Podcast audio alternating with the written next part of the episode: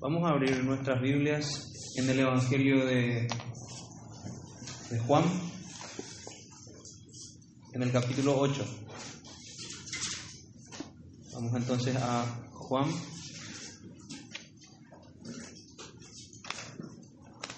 Juan capítulo 8. Vamos a estar leyendo desde el versículo 31 hasta el versículo 38. Dijo entonces Jesús a los judíos que habían creído en él, si vosotros permaneciereis en mi palabra, seréis verdaderamente mis discípulos, y conoceréis la verdad, y la verdad os hará libres.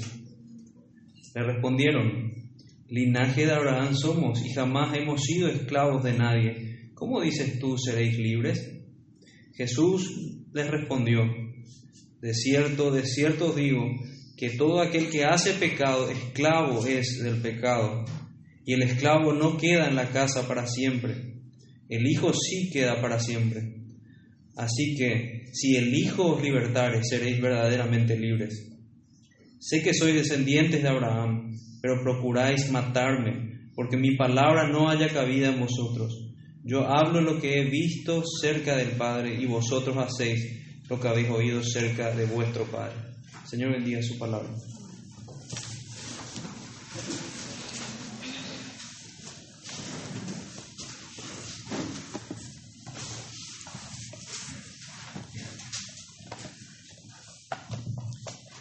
Como título, pueden, si quieren tomar nota, tenemos la única libertad real.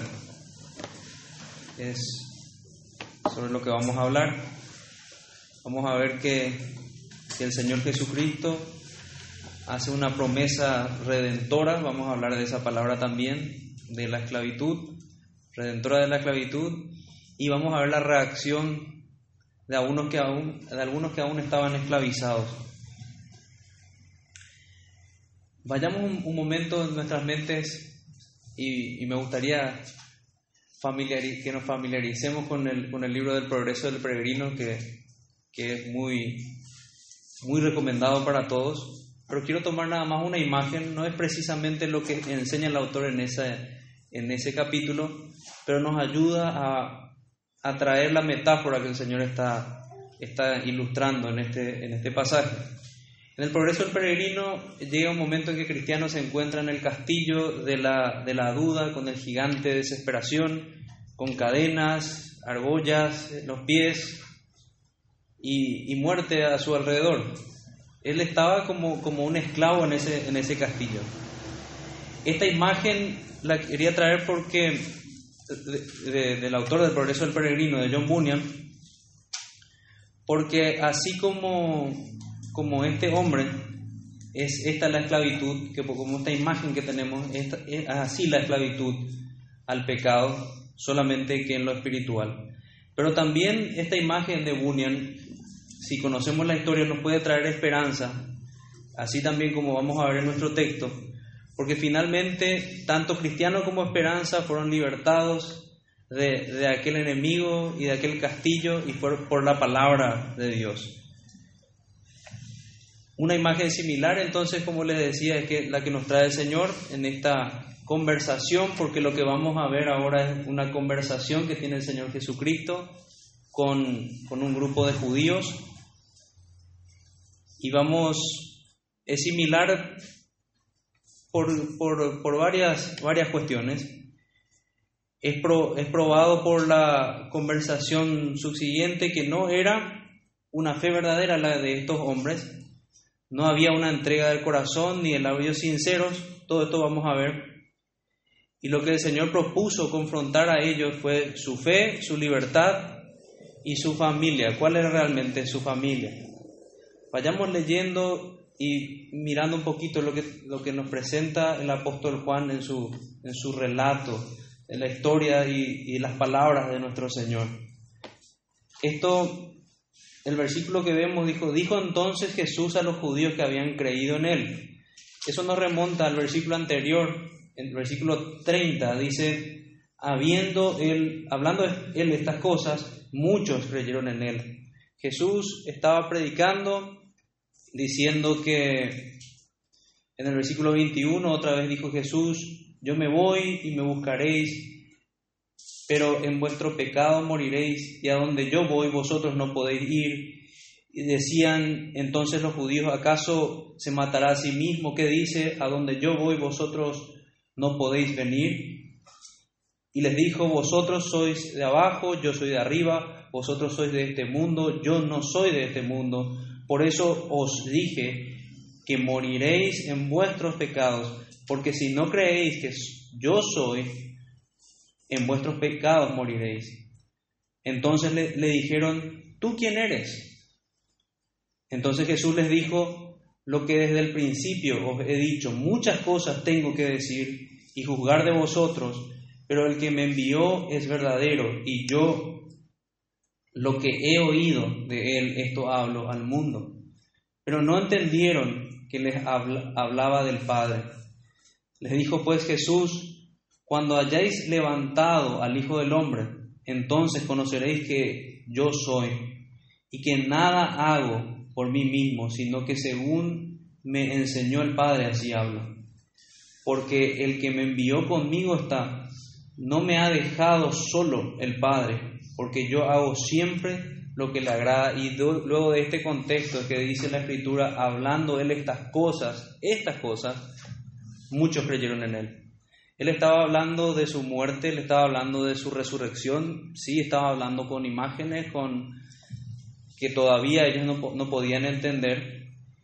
Y todo este pueblo tenemos que recordar que estaba buscando, había muchos que estaban inquiriendo el momento en el que iba a venir el Mesías y estaban considerando si Jesús era o no el Mesías. De alguna manera estas personas dicen que creyeron que Jesucristo era este Mesías. Pero como dije antes, vamos a ver que ese creer de ellos no era un creer verdadero. No, era simplemente una expresión de labio para afuera, por lo que vamos a ver en la conversación que tienen con el Señor Jesucristo.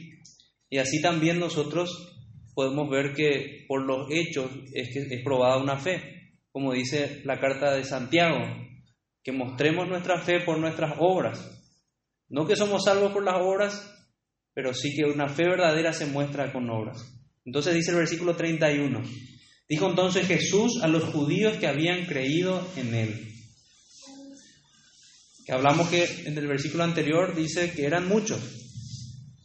Si vosotros permaneciereis en mi palabra, seréis verdaderamente mis discípulos y conoceréis la verdad, y la verdad os hará libres. Hoy día esa frase es muy común, muy popular para nosotros, pero no se imaginan toda la fuerza que tiene y cuál qué golpe fue para estas personas escuchar estas palabras. Ahora vamos a ver eso por todo lo que implica lo que le, está diciendo el Señor. El Señor le hace una promesa evangélica, le dice una promesa de nuestro Redentor. Le decía que le iba a explicar qué significaba Redentor. Redentor viene de redención, redención es un rescate de la esclavitud. Y allí, vamos viendo a dónde le está llevando el Señor. Le está llevando esta palabra de redención, rescate de la esclavitud, por tanto le está colocando en un contexto de esclavos. Muchos dicen que cuando vemos la palabra redención nos lleva a un, como a un mercado de esclavos. Y lo que él está hablando, dice, si vosotros permaneciereis en mi palabra, primero habla de la permanencia en la palabra de Dios como condición. Y, luego habla la promesa, seréis verdaderamente mis discípulos. Ya está probando en sus corazones si son o no discípulos del Señor, si de verdad son creyentes, si de verdad son personas que siguen a Jesús. Y luego añade, y conoceréis la verdad, y van a conocer la verdad, y la verdad les va a hacer libres. Les está diciendo, si no permanecen en mi palabra y no son verdaderamente mis discípulos, no conocen, no conocen la verdad y no son libres. Y aquí es que empieza, se desata todo, todo un problema. Pero analicemos más a fondo. Permanecer y conocer la verdad, la verdadera libertad es la que le está hablando aquí el Señor. Otro concepto muy discutido por filósofos y en círculos de teología también, libertad. Básicamente se habla de libertad, la capacidad de tomar decisiones, de, hacer una cosa u otra, pero lo que va a desarrollar el Señor, Él se va a enfocar justamente, como decíamos, la, una libertad real, Él se va a enfocar que lo que en realidad nos debería importar es tener esta libertad que nos capacita para obedecer a Dios. Si yo tengo una libertad que simplemente Puedo decir como el mundo lo hace, yo puedo hacer lo que quiero, lo que se me antoja, yo puedo ir a este lugar o a otro, yo soy libre. No es a eso lo que se refiere el Señor. El Señor nos lleva a pensar más allá lo que está moviendo todas tus acciones, tus emociones, tus sentimientos, tu mente, lo que hay allí.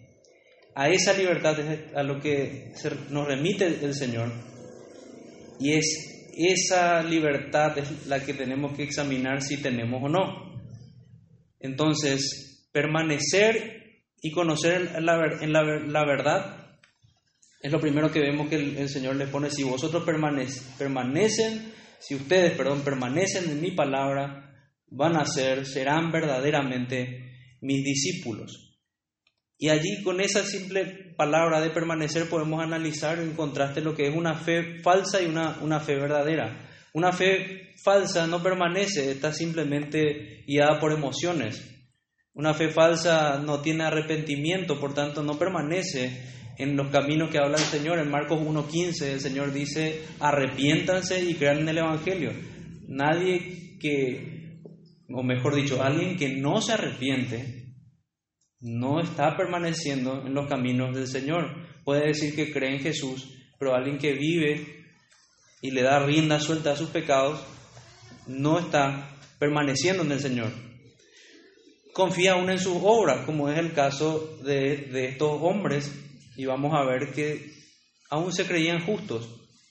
Es un mero conocimiento sin obediencia, eso es lo que podemos decir de, de una fe falsa y que por tanto no permanece en la palabra, no se aferra a la palabra, no camina conforme a la obediencia a la palabra. En contraste, la fe verdadera es la que conoce la verdad.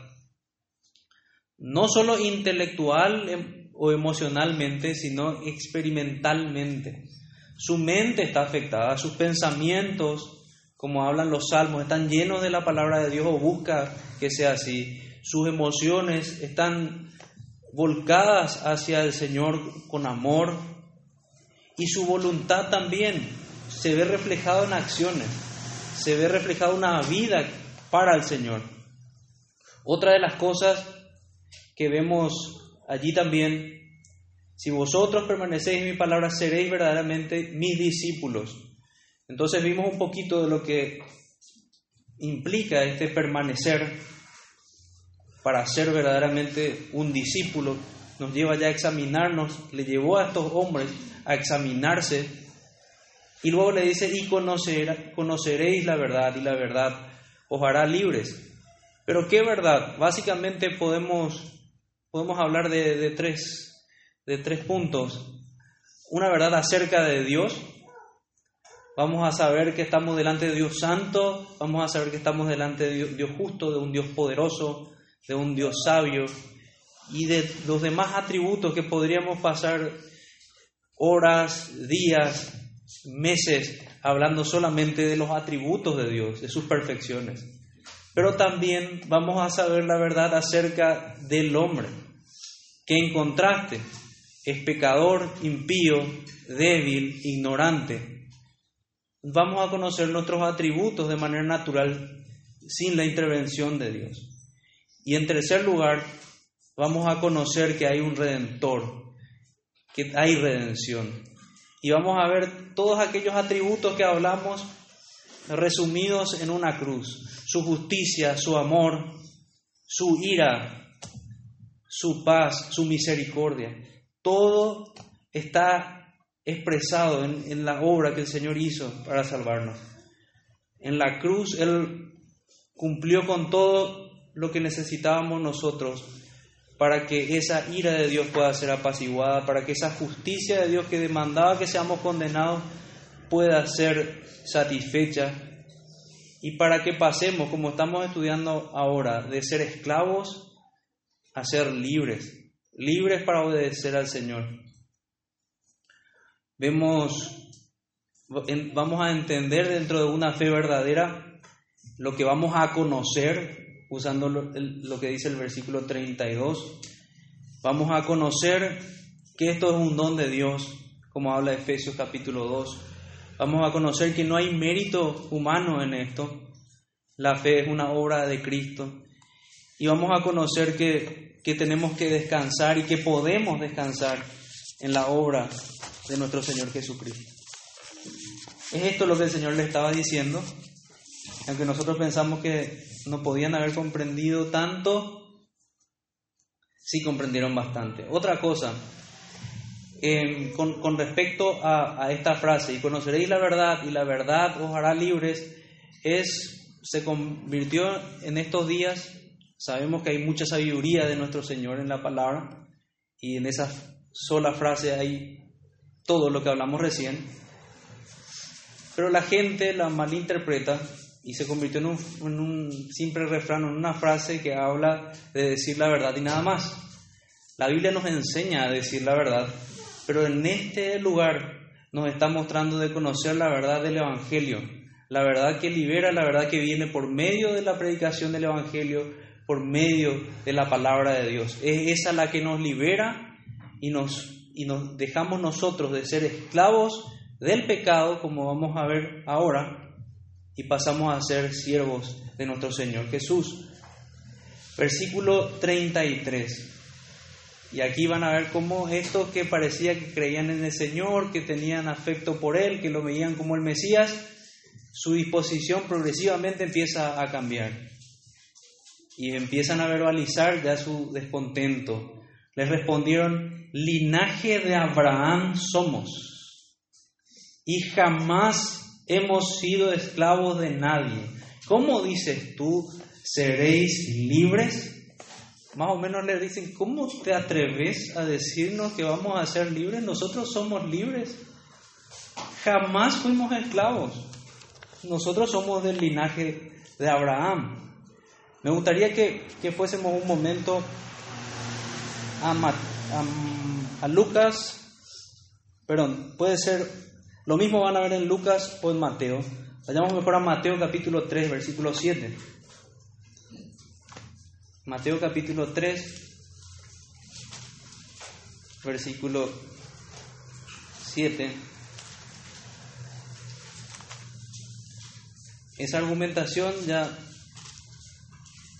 ya predijo que era posible Juan el Bautista, y es lo que vemos en Mateo capítulo 3, versículo 7.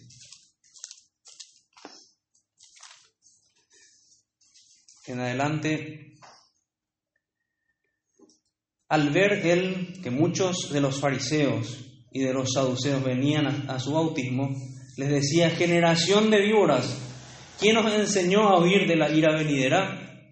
Haced pues frutos dignos de arrepentimiento y no penséis decir dentro de vosotros mismos, a Abraham tenemos por padre, porque yo os digo que Dios puede levantar hijos, a, hijos a Abraham aún de estas piedras. Ni siquiera esperó que, que estas personas dicen esta respuesta. Ni siquiera penséis, le dicen. Dice Juan. Ni siquiera piensen decir dentro de ustedes, a Abraham tenemos como padre. Él puede levantar hijos aún de las piedras. Toda la Biblia nos habla de que los verdaderos hijos de Abraham son los que son de la fe, los que tienen la misma fe de Abraham. Aquella promesa en Génesis capítulo 17, vayamos un poquito para Génesis capítulo 17, versículo 7 es para la simiente, para los hijos espirituales de Abraham. Génesis capítulo 17, versículo 7. Y estableceré mi pacto entre mí y ti y tu descendencia después de ti en sus generaciones, por pacto perpetuo, para ser tu Dios y el de su descendencia después de ti. y te daré a ti y a tu descendencia después de ti la tierra. Y aquí está el pacto que, que Él hace. Pero la promesa de Dios, el pacto que Dios hace, que es ya un pacto de gracia, apunta a Cristo y apunta a los que son de la fe de Abraham. Esa fe en Dios, de un Dios que va a solucionar el problema y va a rescatar a su pueblo y va a lidiar con todos los obstáculos que existen entre nosotros y Dios para estar unidos. Vayamos nuevamente a Juan capítulo 8 y sigamos con nuestra lectura. Les respondieron entonces, versículo 33, 8:33, linaje de Abraham somos. Claro, ellos veían que eran hijos de físicos, descendientes físicos de Abraham, y jamás hemos sido esclavizados. La primera pregunta, ¿libres nosotros somos hijos de Abraham? Ellos son religiosos, ¿cómo, cómo vas a decirme algo así? En el lenguaje evangélico actual podríamos hasta escuchar, no juzgues, ¿verdad? El Señor le está confrontando con su pecado y ellos dan una excusa, una defensa para su pecado. Y lo primero que dicen es jamás fuimos esclavos. Lo que tenemos que ver nosotros es que ellos consideraron la esclavitud política, claro, porque no pueden decir jamás hemos sido esclavos, viendo que la historia de Israel era de esclavitud en Egipto, Babilonia, Mesopotamia, Siria y Roma, finalmente en el contexto actual, cuando hablaba el Señor. Ellos estaban bajo el yugo de Roma tampoco, o sea, también están considerando eh, eh, socialmente este aspecto y no se están refiriendo a que jamás fueron esclavos en un aspecto social, porque muchos de los judíos, y podemos ver a lo largo de las escrituras, eran esclavos, eh, pertenecían a otras familias. Ellos estaban refiriendo a que no eran esclavos religiosamente, no se consideraban esclavos, ¿por qué? Porque se consideraban libres de la idolatría, se consideraban libres de cualquier forma de, mezcla con el paganismo, como era el caso de los samaritanos.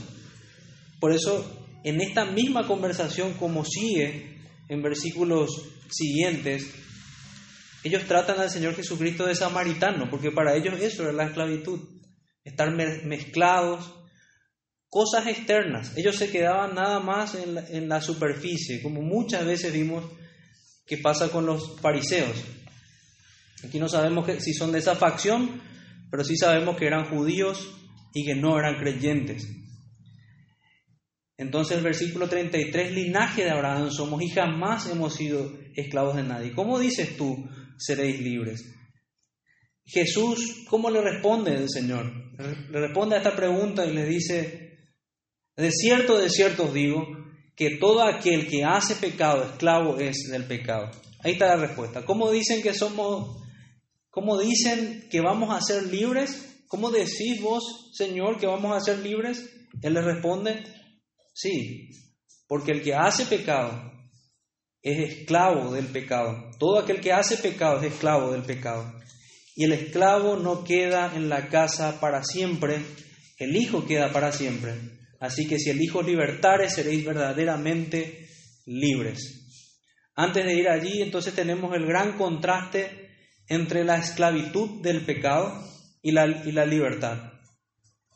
La esclavitud del pecado es aquel que practica el pecado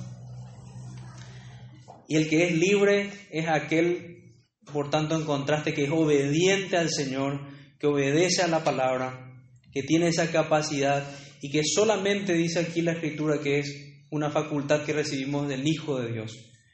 Volvamos entonces al versículo 34. De cierto, de cierto os digo, es una verdad a quien tenemos que prestar atención. Por eso esa insistencia del Señor. Todo aquel que hace pecado, esclavo es del pecado. Interesante es al estudiar la, la palabra original. La palabra original nos, nos lleva primeramente nos lleva a un presente continuo. Nos lleva a que el texto nos, nos señala que constantemente comete pecado. nos, señala a alguien quien vive en pecado. Alguien así no, no puede tener libertad, está sujeto al pecado. Otra cosa interesante dentro del texto es que dice todo aquel. Está englobando a los, a los judíos con los gentiles en este versículo del Señor, así como lo vemos en Romanos capítulo 3 que dice que no hay diferencia por cuanto todos pecaron. Lo mismo es que nos enseña el Señor allí, porque dice todo aquel que hace pecado, tanto ustedes como los demás, son esclavos del pecado, los está colocando en un mismo rango a ellos con todo el pueblo gentil y les está haciendo examinar. Por tanto, les está mostrando que si ellos estaban en un estado de, constantemente cometer pecados, y esto no solamente en el campo de la acción, es lo que le mostraba el Señor, sino que en la mente y en el corazón, quien vive en el pecado, quien tiene esa práctica, como dice en primera de Juan, el que practica el pecado no es de Dios. Por tanto, esta persona necesita ser liberada. Alguien así podemos decir que no ha visto al Señor y no lo conoce, como también veíamos antes esa palabra de conocer. Otra, otra salvedad aquí que tenemos que recordar que el texto no nos está enseñando impecabilidad, que el, que el cristiano, lo que apuntamos los cristianos es a una vida sin pecado, eso es imposible en esta vida. Vamos a vivir una vida luchando contra el pecado, anhelando aquella promesa en el cielo en la cual ya no vamos a pecar. Pero en esta vida vamos a seguir viendo la realidad del pecado e incluso vamos a decir junto con el apóstol Pablo, miserable de mí, ¿quién me librará de este cuerpo de muerte? Vamos a tener una tristeza por el pecado, la tristeza que viene de Dios, es que, a lo que nos remite en Corintios el apóstol. Pero no se refiere entonces nuestro texto ni la Biblia entera a apuntar a un perfeccionismo en esta vida. Entonces lo que vemos en, en el versículo 34, es cierto, de cierto os digo que todo aquel que hace pecado es esclavo del pecado, está probando a estas personas que necesitaban ser liberadas. Pero aún así, como vamos a ir viendo en el texto, ellos no, sus corazones no se ablandaban, sino que se iban endureciendo más. Y aquí lo que nos muestra la, la, metáfora a la que me refería de Bunyan, con el hombre con, grilletes, con, con, estas argollas en los pies, como atado a, a una pared, y cada vez que, él intenta liberarse, cada vez queda más cerca, al punto que la Biblia nos describe que el pecado va a terminar por destruir al hombre. Es esa la analogía la que nos, lleva el Señor. Pero en el siguiente versículo hay como un, cambio y vamos a, a otra, o vamos a enriquecer esa analogía en otro contexto. Entonces, algo más que podemos decir antes de ir a esa otra analogía, quien constantemente yerra al blanco, porque otra de las formas de definir el pecado es quien yerra al blanco, yerra al blanco de la gloria de Dios y se goza en ello deliberadamente, es un transgresor de la ley, es un esclavo del pecado. Vive sin Dios en el mundo, sin esperanza, derrotado derrotado y cautivo por su dueño que es el pecado. Incapaz de liberarse, está en cadenas, prisionero a quien su amo terminará destruyendo, como estamos recalcando en esta metáfora.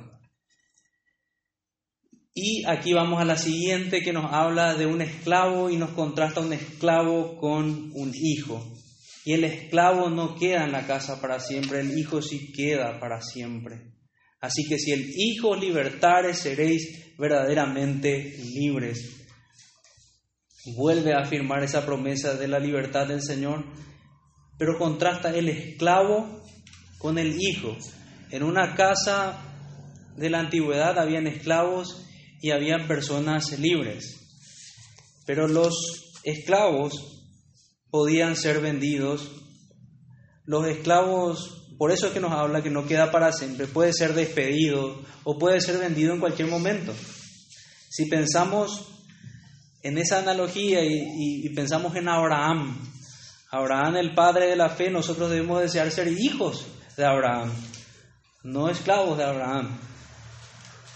Porque si fuese ese nuestro caso, así como fue el de Agar, vamos a terminar siendo expulsados. El esclavo va a terminar siendo expulsado. Nosotros debemos buscar ser hijos que permanecen en la casa.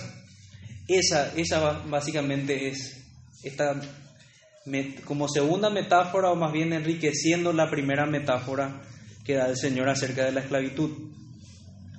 La condición que, que menciona el Señor aquí, fíjense porque dice, de cierto, de cierto os digo, versículo 35, y el esclavo no queda en casa para siempre, el hijo sí queda para siempre, así que Aquí vamos a la condición del cual les quería hablar. Si el Hijo os libertare, seréis verdaderamente libres.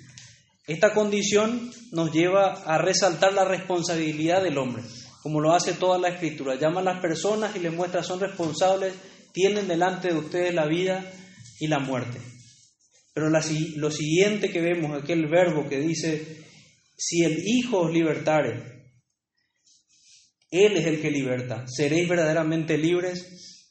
Nos, nos muestra a nosotros que es la obra del Señor. Nos lleva a exaltar la obra de Dios. Entonces, lo que debemos buscar nosotros al ver este texto es ser hijos que permanecen, hijos que están unidos a Cristo, quien es nuestra única salida, el único que puede liberarnos es el unigénito Hijo de Dios, quien por su obra perfecta, como estudiamos en, estudios de los sábados, que dicen Hebreos, Él fue declarado, declarado Hijo de Dios. Y por, por esa declaración, Él consigue estos beneficios y también nosotros podemos ser declarados hijos de Dios. Por eso es tan importante, esta es la promesa que nos hace el Señor. Primeramente de liberarnos del pecado y segundo de hacernos sus hijos, ser verdaderamente libres de esta manera, ya no estar sujetos a la esclavitud. Entonces en la condición que vemos más adelante, recalcamos la responsabilidad y la acción de liberar que exalta la obra del Señor. Y aquí vamos a lo que le pusimos el título del sermón, que es la única libertad real. La única libertad real, la libertad de la, de la esclavitud del pecado. No solo de los ídolos, repasando un poco los conceptos errados que tenían ellos, sino también de la mezcla o, de la mezcla del paganismo como tenían ellos y subrayaban así los, a los samaritanos, sino más bien ser liberados por Cristo de la esclavitud espiritualmente. Cristo es la promesa, nuestra única promesa y nuestra única esperanza para poder ser libertados de esta esclavitud. Nos dio verdadera libertad y así nosotros hoy tenemos la capacidad de obedecer a Dios, hoy tenemos la disposición para amarle, hoy tenemos un nuevo corazón con deseos santos Hoy tenemos esta poderosa liberación. Tenemos a nuestro Señor, a nuestro capitán de nuestra salvación, quien obra esta, esta salvación. Y continúa el texto y dice, sé que sois descendientes de Abraham, pero procuran matarme, porque mi palabra no haya cabida en vosotros. Yo hablo lo que he visto cerca del Padre y ustedes y vosotros hacéis lo que habéis oído cerca de vuestro Padre. El Señor les deja en esta conversación primeramente como en... Le deja con las ganas de, quién es el Padre a quien Él se refiere. Nosotros sabemos que más adelante Él se refiere que su Padre es el diablo. Pero es esto lo que nos, nos da el Señor. Él nos ofrece libertad. El pecado es, es la esclavitud de la cual Él nos, nos rescata, somos rescatados, Él paga un precio y nos hace libres para Él y, no, y aún más, Él nos hace parte de su familia. Es lo que podemos ver en esta, en esta porción de las Escrituras. Y si siguen leyendo el texto, van a ver cuánta familiaridad finalmente tenían estas personas con, con el diablo y no con, no con Abraham ni con Dios, porque el texto, esta, esta conversación termina con estos hombres con piedras en las manos buscando matar al Señor, pero el Señor salió de medio de ellos y se fue. Tomaron entonces piedras para arrojárselas, pero Jesús se escondió y salió del templo, atravesando por el medio de ellos y se fue. Quiera Dios que así como nosotros, que como estas personas, estamos siendo confrontados por el Señor con su verdad, que es por medio de su palabra, que es por medio de conocerla a Él, podamos conocerle, a diferencia de estas personas, no rechazarle y endurecer nuestros corazones aún más, que Él pueda libertarnos realmente, que podamos ver de manera práctica también cómo Él va soltando las cadenas del pecado a la que nosotros estamos, estamos, estábamos atados y que podamos ver esta victoria de nuestro Señor, como decía antes, que podamos ver esta poderosa liberación a este, a este Dios poderoso, porque realmente es necesario poder de Dios para hacer de esclavos del pecado hijos suyos libres para, para adorarle. Es esa la condición a la que nos, nos lleva el Señor. Es, esa es la exhortación que recibimos y volvamos entonces a leer el texto completo. Dijo entonces Jesús a los judíos que habían creído en él, si vosotros permaneciereis en mi palabra, seréis verdaderamente mis discípulos y conoceréis la verdad y la verdad os hará libres. Es la predicación de la palabra. Le respondieron, linaje de Abraham somos y jamás hemos sido esclavos de nadie. ¿Cómo dices tú, seréis libres? Jesús le respondió, de cierto, de cierto os digo, que todo aquel que hace pecado es esclavo del pecado. Si hay algún esclavo aún del pecado aquí, hoy es tiempo de arrepentirse y buscar al Señor y recibir estas promesas que Él da. Y el esclavo no queda en la casa para siempre, y el Hijo sí queda para siempre. Así también nosotros sabemos que aquel que simplemente está en la compañía de la iglesia, pero no está en la familia de Dios, no está dentro de la membresía del pacto de gracia de Dios, solamente va a llegar hasta ahí. Y va a llegar un momento que tristemente va a ser arrojado y echado de la presencia de Dios. Pero si es un hijo, no, no va a ser ese su caso.